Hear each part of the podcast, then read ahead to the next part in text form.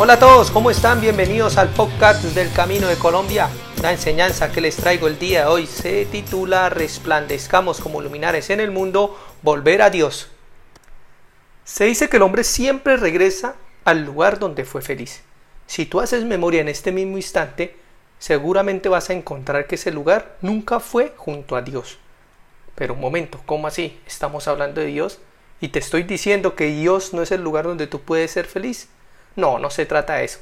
Lo que pasa es que Dios no es que no tenga la capacidad de hacernos felices. Lo que sucede es que tener una vida cerca a Dios hace que tu vida entre en un estado mucho mayor que la felicidad y eso se llama el gozo.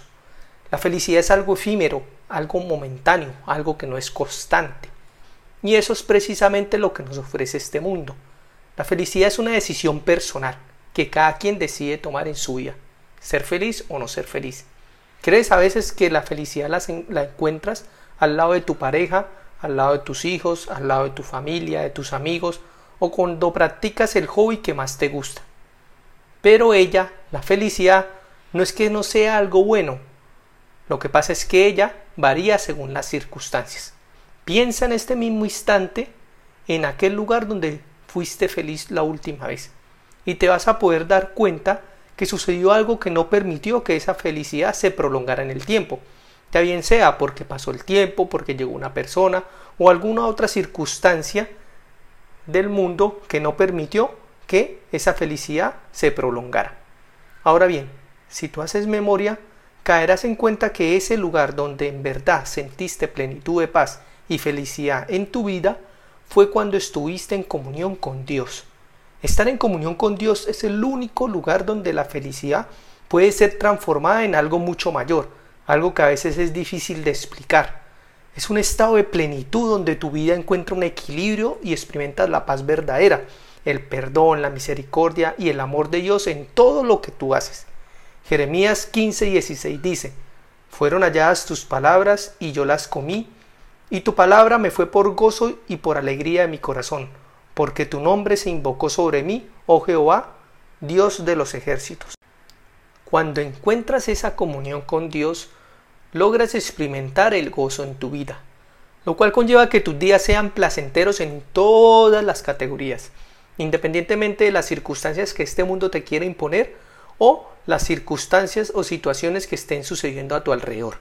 Ahora yo te pregunto, ¿en tu día a día vas de la mano con Dios o vas de la mano de lo que este mundo te va ofreciendo. Pilas, nótese que todo lo que vemos a nuestro alrededor son noticias negativas y una variedad de dificultades que cuando enfocamos nuestra atención en ellas conlleva que nuestros días estén llenos de desasosiego, depresión, debilidad, tribulación. De eso es el resultado cuando nosotros vamos nuestro día a día de la mano del mundo.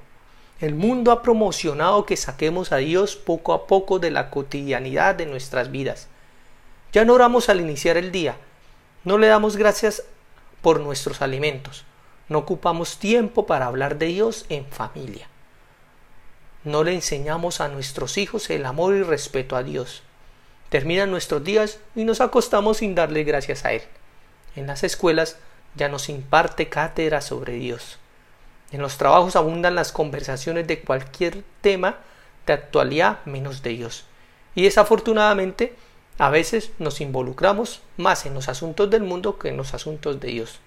Las circunstancias del día a día son muy variables y es lo que hace que tengamos tan solo momentos de felicidad y no experimentemos lo que es el gozo de andar con Dios. Cada uno de nosotros toma la decisión de cómo quiere andar nuestros días, si de la mano de Dios, una vida de gozo, de paz, de tranquilidad, de abundancia, de poder, o de la mano de lo que este mundo te va ofreciendo, una vida llena de negativos. Segunda de Corintios 4 y 18 dice, no mirando nosotros las cosas que se ven, sino las que no se ven, pues las cosas que se ven son temporales, pero las cosas que no se ven son eternas. En la Biblia encontramos varios relatos que nos pueden servir de ejemplo de lo que pasa cuando nos alejamos de Dios y de la necesidad de volvernos a Él cuando las cosas no van bien para volver a manifestar ese gozo verdadero. En Segunda de Crónicas, en el capítulo 15, vemos cómo Azaría, el profeta Azaría, se encuentra y exhorta a Asa, el rey de los judíos. y les va enseñando y les va diciendo a ellos todo lo que ha sucedido con el pueblo de Israel, porque han vivido épocas de tribulaciones, de aflicciones, de malos momentos, pero ha sido porque ellos desafortunadamente se han alejado de Dios. El profeta Zarías exhorta a para que ellos regresen o vuelven a Dios. Y le dice, si ustedes vuelven a Dios, Dios va a estar con ustedes. Si ustedes dejan a Dios, Dios los va a dejar a ustedes. Más adelante vemos cómo Asap y el pueblo de Israel prometen de todo corazón seguir a Dios, estar junto a Él, buscar al Padre Celestial. De esa manera nos damos cuenta cómo el pueblo de Israel empieza una época o empieza a recibir realmente bendiciones, esas bendiciones que habían perdido por haberse alejado de Dios. Dice la palabra que fueron 35 años del reinado de Asa sin que hubiera una guerra.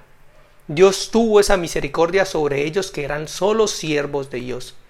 Nosotros, ahora como hijos de Dios, nos guarda y nos protege. Él pelea siempre por nosotros. Él siempre va adelante de nosotros, dándonos la victoria en cada situación, en cada momento, en cada circunstancia que este mundo nos quiera interponer.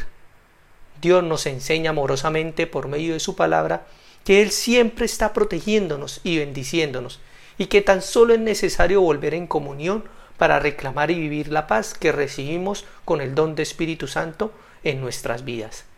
Aquella felicidad que el mundo nos ofrece y la cual es momentánea, Dios la transforma en gozo.